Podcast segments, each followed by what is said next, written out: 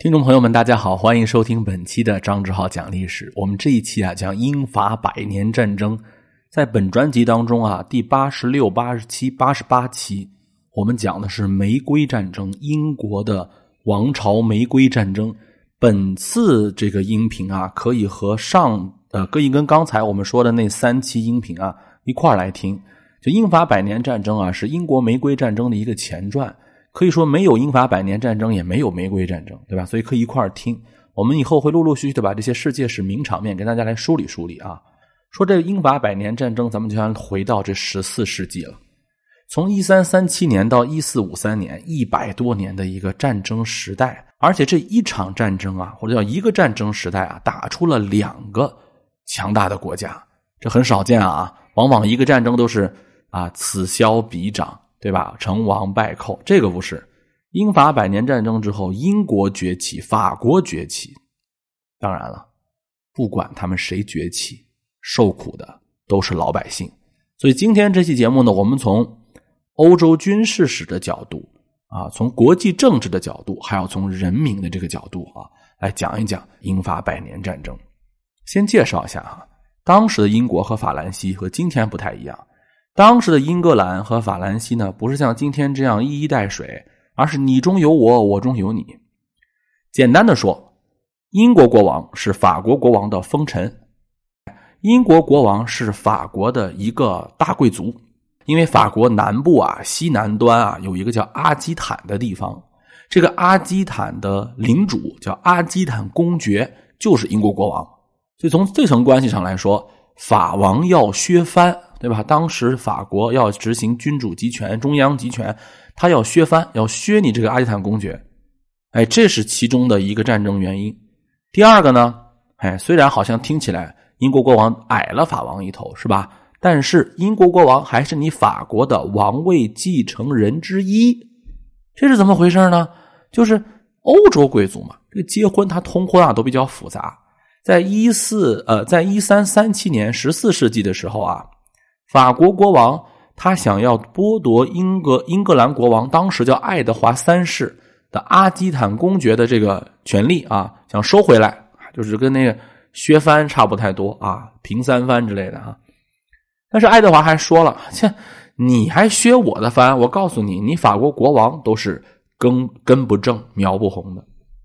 为啥呢？当时法国啊几个家族之间有争夺，虽然还是法国的王朝。”但是这个家族之间变了，哎，换到的这个新家族呢，就是法国国王当时的这个家族呢，叫瓦卢瓦家族，而人家英国爱德华三世的妈就是原来先帝爷的亲妹妹，啊，长公主的后人，对不对？那个时候就说了，你这新国王我就不认，你知道吗？对吧？你根本没有资格继任法国国王，我和先帝爷是吧？法王先帝爷的亲妹妹。的这层血缘关系是不是？我告诉你，我才有资格宣布我是法国国王。所以很长一段时间内，英国国王就自认自己是法国国王啊。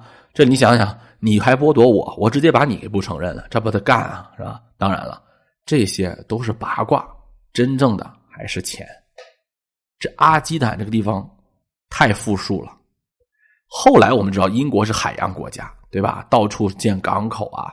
不追求大面积的这个去管理别人家的土地，后来他还犯了个错误，就是弄印度嘛，是吧？把自己还拖得够呛。就是在没有大规模占领印度之前，英国还算不错的。我们后来的分析吧，是吧？这个印度可把英国拖死了，是吧？其实像那个时代啊，就是近代的时候，我们发现像什么日本啊、俄国呀，他特别热衷于占领别人的土地。英国呢也做侵略者，这点呢他也不甘于后啊，但他主要还是做贸易嘛，是吧？做这个港口啊，占点港口啊什么的。当然了，不管多少，你都是侵略者，这点洗不白啊。可是当时英国可不像后来呀，搞海洋呀，搞什么？那会儿还没有大航海呢。这阿基坦这个地方对于英国王室来说太重要了，这比英国整个岛的那个收入可能还要多，不是可能，它就多，是吧？这地方起码是挨着欧洲大陆啊，税收也比较好，而且那个时候法国确实比英国要先进一些。法国是欧洲灯塔嘛，是吧？这个欧洲之光，所以。啊，不愿意放弃这个阿基坦这块领地，那就干呗，是吧？当然了，人家法国财大气粗，为什么我敢先挑事儿啊？我有实力呀，对吧？我怕你英国吗？你英国什么鬼啊？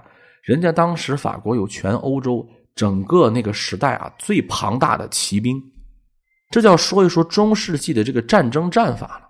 我们都知道中世纪是个骑士时代，骑士啊，从马到人的一身盔甲，再加上这个侍从，这盔甲不能自己穿啊，得侍从帮你穿穿。我曾经去那个美国大都会博物馆看过那个盔甲展。那玩意儿，别说当时了，搁今天一般人都买不起，对吧？那真的是贵族有的东西。法国的骑士阶层，那个贵族阶层特别庞大，他们有能力去置办马匹和武器，所以打仗的时候，人家那个重装坦克式的那个突击，这个整个欧洲没有人能压倒人家的。别说你英国这种的弹丸小国了，所以法国在军事硬实力上啊，在这个装备上，当时是可以。战略性压倒的英国的，就英国你根本就没有还手之力的，对吧？但是这个战争为什么能打这么多年？就是因为在中世纪战法升级上，这次中这个英法百年大战做了非常大的贡献。什么贡献？贵族战争变成了平民战争。我先把这结论说前头。贵族战争厉害还是平民战争厉害？那也不是一个量级的，肯定是平民战争厉害。为什么？首先数量都比你多的不止一一点半点，对吧？还有就是，平民不是随便可以发动起来的。哪个国家能发动平民来进行战争，说明这个国家的军事组织能力是很强的。你如果光靠贵族打仗，打完了怎么办？有没有预备役？贵族可没有预备役。在英法百年战争当中，有一场著名的叫克雷西战役，是一三四六年打的。爱德华这面只有一点一万人，啊，有人给他算过精确账，只有一点一万。法国那面超过，起码是这个两倍多，就是起码是他的三倍，就是三万人。其中这三万人当中有两万都是重装步兵。啊，重装骑兵，对不起，就是我们说法国最有力、最有这个压倒性优势的当时的坦克兵，是吧？两万重装骑兵。但是我们看看爱德华这边啊，你别看人少，兵种配置特别好，没有重装步兵，弄不起，弄不了这个东西啊。轻装骑兵也只有五百，人家两万，他五百啊。但是这里面啊，有七千名弓箭手。还有一千五百名刀斧手，啊，就是那个拿斧子的。英军提前做了地形勘察，他找到了一条向下延伸的斜坡。这个冷兵器时代打仗，地形太重要了。如果你看过那个《指环王》啊什么的，你就能明白，这地形要是一旦占据优势啊，那真的是可以砍瓜切菜一般啊。他先找到了一个向下延伸的斜坡，这样呢就可以让弓箭手的视野变得更广阔一些。法军这边也不是没有是这个弓箭手，弓箭手我这里说一下啊，弓箭手在中世纪的时候啊，它充其量是一种防御力量，它不能作为直接攻击的东西，攻击还得靠步兵，还得靠骑兵去冲锋啊。而且这个弓箭手呢，往往都是平民担任啊，因为我们在之前的讲座里面也讲过这个问题。啊，真正的那个贵族战争是不屑于去射箭的啊，都是要上去冲杀的啊。一般这个弓箭手都是作为防御的一个武器啊。但是法军的十字弓手排成一排，还准备射击防御的时候，英国弓箭手就率先放箭了。就谁也没有预想到，人家率先放箭了，没有冲锋就放箭，对吧？一排齐射。法军的这个十字弓手就纷纷倒地了。没想到啊，当然法军也不忙不慌，咱有什么呀？咱有硬仗要打，有这个专专业的这个冲锋部队，是吧？重装骑士发起了冲锋。如果你看过那个《权力的游戏》，你就知道啊，当两军对阵的时候，如果有一帮这个重装骑士冲杀进来，那个对战争的扭转将是这个呃怎么说呢？决定性的可以说。但是。突然发现，爱德华这七千名弓箭手，他们不知道从哪里来了那么多弓箭啊，一直在那儿射，这个箭雨就没有停过。面对密集的箭雨，骑士的盔甲、身体都被刺穿，最重要的是马被射到了。这个马一射到，两万多匹马呀，惊了之后，那都不用别人打你，是吧？当时有人描述啊，那个马呀，成群的倒下，那个马体马匹的尸体啊，都堆积如山了。有一些法国骑士在混乱当中啊，还是英勇的冲到了英军阵前，因为贵族嘛，对吧？可能有这种骑士精神啊，冲到英军阵前。不要忘了，当时还埋伏着一千五百名这个拿着斧子和用巨剑的这个步兵，哎，剑斧手就把这些英军的啊法军冲到英军阵前的强弩之末给干倒了。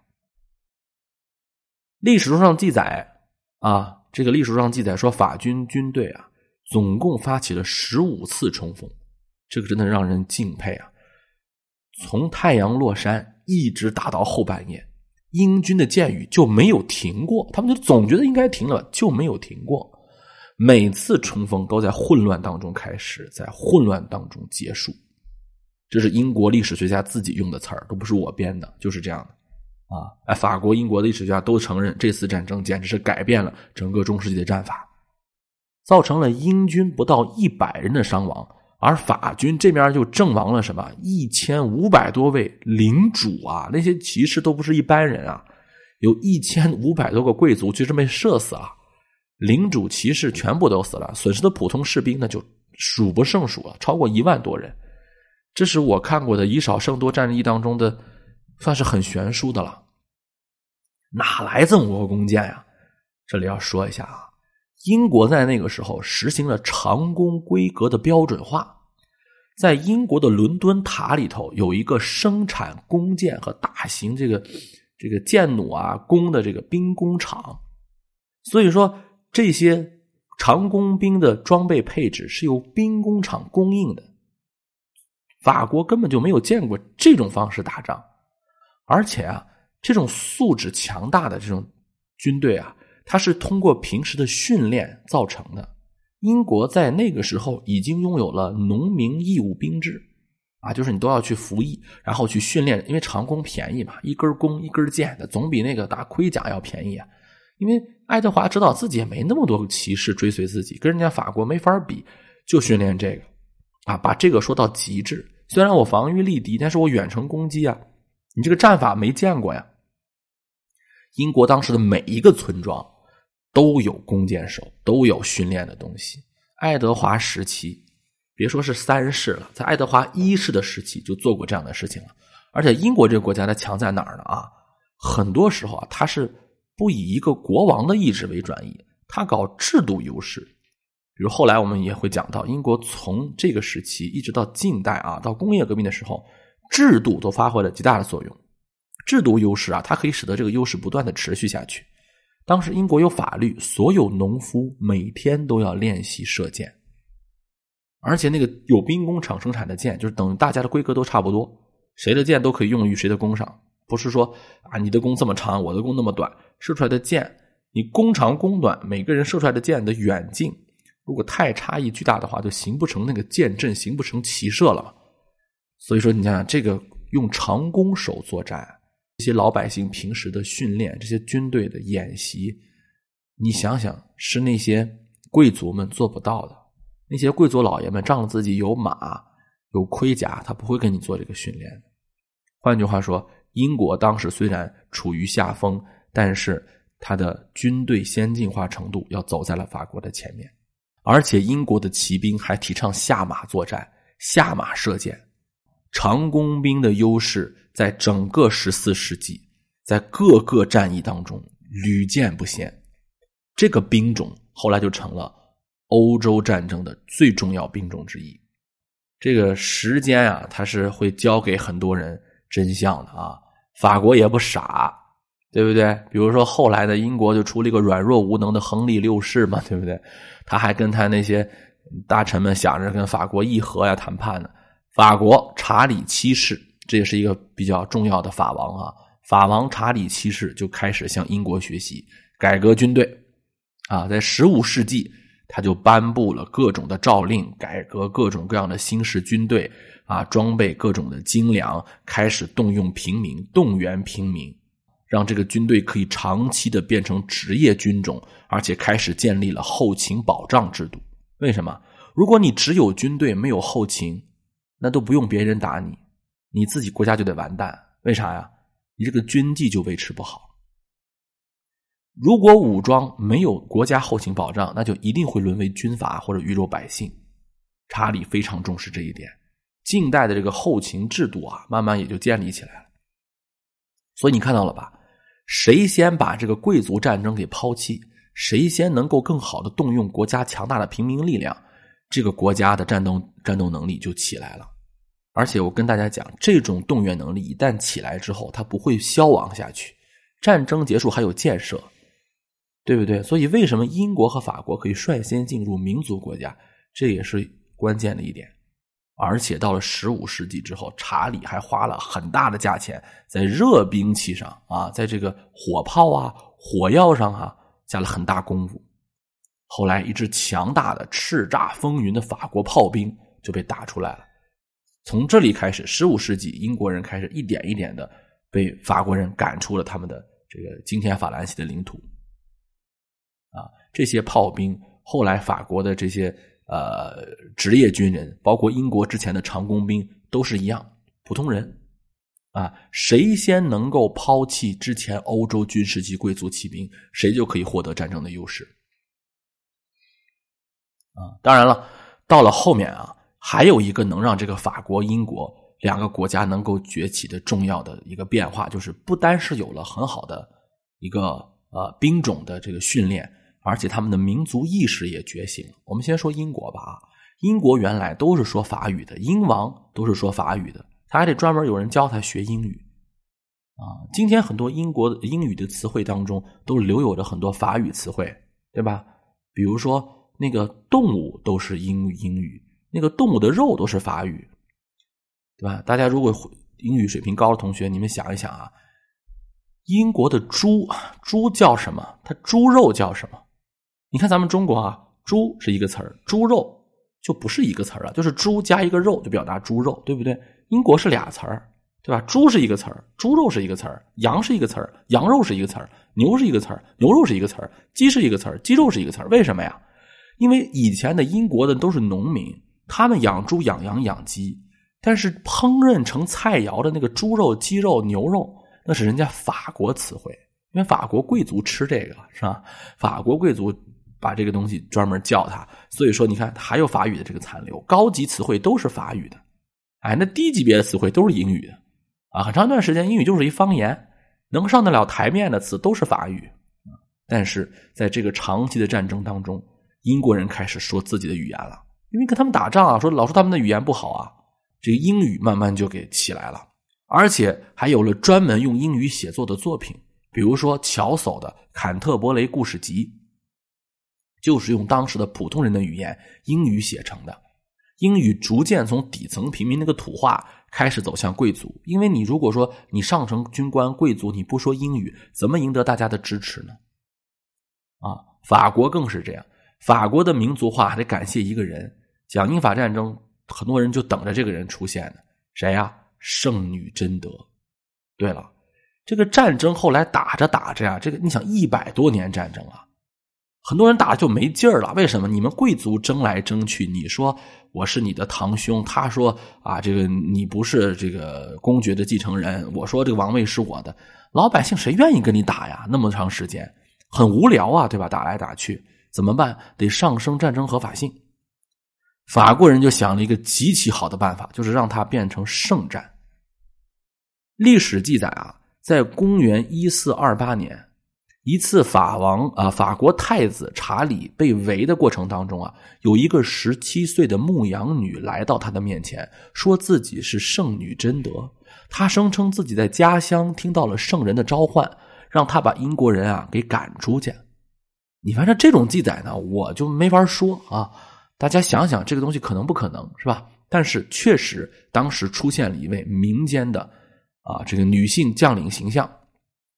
那个时候啊，十五世纪初的时候啊，法国本来挺好的优势啊，慢慢慢慢开始丧失了。为什么呢？法国内部的政治势力分裂了，英国人呢利用他们这个政治分裂呢，占领了法国北部的一些地区，甚至还进逼巴黎啊，所以法国当时这个挺背的，而且法国太子当时被围了啊，没有办法嘛，说那就用呗，是吧？反正你说你能打，你就打去呗。我们突然发现，这个这个圣女贞德这个军队啊，在大家的支持之下呀，开始一点一点的突袭英军的主要攻势，英军开始被打得节节败退。那个电影还表现过这个东西，是吧？这法国人说：“哦，这个厉害啊！上帝派贞德来拯救我们，那我们这是圣战啊！”当时英国人一直啊号召他们的老百姓，怎么动员他们老百姓呢？你说，你看啊，现在我们打仗已经开始节节获胜了。为什么节节获胜啊？是因为上帝让我们获胜，是上帝要把法国给我们管理，所以我们去打仗可不是为了烧杀抢掠，我们是为了上帝，响应上帝。所以你看，两边都在那儿开始利用这个宗教，在开始搞这个正义性，对不对？而且。这个正义性越来越对这种长久战争啊起作用了。如果你总是让带大家去抢道，还死那么多人，那谁也不愿意去嘛。啊，贞德后来没有完成他的这个呃豪言壮语，说把英国人赶出去。贞德被英国人抓了。英国人为了让他们的正义性立刻能体现出来啊，英国人在众人面前以宗教审判，说这个贞德呀。她是个女巫，大家可能能明白啊。中世纪有屠杀女巫行为，这个女巫最后的结果是什么呀？女巫的结果是烧死。为什么说她是女巫呢？你看啊，你法国国王，你竟然用女巫来对抗我们，那你说你是什么人？你就是恶魔呀！你在借助魔鬼之力窃窃取王位，这你不得被众人唾弃死啊？就是要把这个他说贞德是女巫的目的是把法王给污化了。那可怜的贞德啊，当时只有十九岁，他被活活烧焦，尸体被拖出来。为什么要拖出来？就让大家看到这个人不是什么圣女，烧焦了他也黑，他也臭，非常的残忍。你想当时法国人怎么想的？你们贵族打仗我不管，我们自己的女儿，老百姓的这个出身的一个圣女贞德，被你们这么折磨，所以法国人当时。不管你这个圣女贞德到底是真是假，一个十七岁的少女都为我们去打仗，我们还有什么资格在这儿苟且偷生？我们的女儿被你们烧成那个样子，我们的姐妹被你烧成那个样子，让所有的法国人都热泪盈眶。就是我们打仗也不为别的了，我跟你拼了，你知道吗？啊，从此法国这个凝聚力一下就起来了。我们从这里看到啊，整个法国后来的战争当中。不管是二战当中，还是一战当中，包括拿破仑战争当中，圣女贞德一直都是法国民族的象征。你看，两个民族国家呼之欲出了，对吧？英国这边有了英语为核心的民族认同感，法国也通过战争当中的这次圣女贞德事件凝聚在了一起。战争使得两个国家率先优先于那些欧陆国家呀，成为了一个民族国家。资本主义发展以后啊，各个列强的崛起，那就得看谁先把自己完成民族国家建设了。是后来这两个国家好像都有各自的问题，比如说法国，它损失了那么多人，但是起码这个民族国家起来了以后啊，使得法国的凝聚力产生了。英国看起来后来被法国真的撵到了这个不列颠岛上。但是你想想，如果说不是这一次民族国家的崛起，啊，撵回不列颠岛，他们能够认识到自己跟欧洲的不同吗？英国人才开始想，我们是我们，他们是他们，我们要自己处理自己的事情了。如果没有百年战争，英国还在那欧洲在那纠结，在那纠结这个欧洲的领土啊，我要要谁什么什么地啊？他怎么会后来想到我们走海洋之国的道路？会有后来的日不落帝国吗？可能历史就完全不同了。法国的贵族经过百年的洗刷，几乎就损伤殆尽。普通民众在圣女贞德的感召之下，承认了一个法兰西民族共同体的一个认可，法兰西国家也将在这个废墟上涅槃重生。当然，最后啊，我们来说一说这个战争，还是要有人民的观点。你别看这儿打的很热闹啊，对未来的国家有什么好处啊？但是还是那句话，兴百姓苦，亡百姓苦啊。不管在英国还是在法国，都由于战争的长期的这个影响，使得老百姓啊日子没法过。你想嘛，你们这些领主打一仗躲城堡里了，打一仗躲城堡里了，我们怎么办？战争最后残害的就是农民，毫无自卫能力，饱受凌辱。在一八三呃一三五八年，法国发呃发现了这个法国有了著名的那个叫乡巴佬起义啊，法语叫做扎克雷奇，就是乡巴佬的意思。被逼无奈啊，对吧？没有办法，你这活不了啊。这种起义啊，让法国的深贵族深刻的认识到，咱们不能再这样下去了啊，得重视一下人民的利益了。大家有没有注意到啊？这个沙皇俄国后来有农奴制改革啊？你想，沙皇俄国有农奴制改革，那英国和法国原来就没有农奴吗？有，只不过他们的农奴制改革在百年战争当中被这些农民起义被逼啊，他们要认真考虑民众的诉求了。法国和英国在很早的时候就没有了农奴，或者说给了农民一定的权利，就跟这个农民起义是有关系的。农民起义虽然没有成功，但是人民的反抗是不血是不会白流的。历史记载当中，这一次次农民起义啊，使得贵族不敢小看他。曾经我看到一个历史的记载说，有一个妇女遭到了十几个男人的强暴之后。还被迫，这个男这些是强暴她的男人，还被迫把这个妇女啊拖到那个屋里来，让她看着他们这十几个人把她的丈夫杀掉、烤熟，还吃了她丈夫的肉，然后把这个妇女逼着让她吃吃自己丈夫的肉啊，最后和这个女儿一同被残忍的，就他有个女儿嘛，一块残忍的折磨致死。就是这些起农民起义，就像一像就像一个利剑一样。深刻的刺痛了法国贵族的这个神经。英国后来黑死病蔓延欧洲大陆，蔓延到英吉利海峡，大量的英国人死去。你想，英国人死的太多了，劳动力成本就高了，活下来的人就需要更高的报酬。但是当时英国政府要打仗啊，要收税啊，政府和民众的主张背道而驰，战争的需求啊，使得税收从来就没有降下来过，在不断的提高，不断的提高。很多官员还借机中饱私囊，民怨沸腾。呃，英国也出现了跟法国一样的农民起义，比如说著名的瓦特泰勒起义。当时英国农民喊出了一句今天都非常有名的话，叫做什么？什么叫贵族？你跟我说谁是贵族？亚当当耕田，夏娃要织布，谁是贵族？就跟我们说王侯将相宁有种乎是一样啊！汹涌的民众。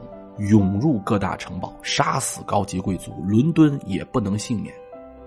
这个时候，国王虽然用他们的手段啊，与起者谈判，然后有各种的阴谋，杀死了他们的领袖，然后绞死了他们的领袖，等等等等啊，虽然是镇压下去了，但是英格兰上层也像法国的一贵族一样，认识到你们不能再小看人民，所以后来人头税就再也没有征收过。有人也把这个称之为英格兰农奴制改革。英法百年战争，不管从欧洲军事战法上、两国民族国家形成上，以及农奴制的不断废除上啊，都对这个欧洲、整个世界都形成了深远的影响。好，这期关于英法战争，我们先聊到这里，以后有时间我们接着聊。我是张志浩，下期节目再见。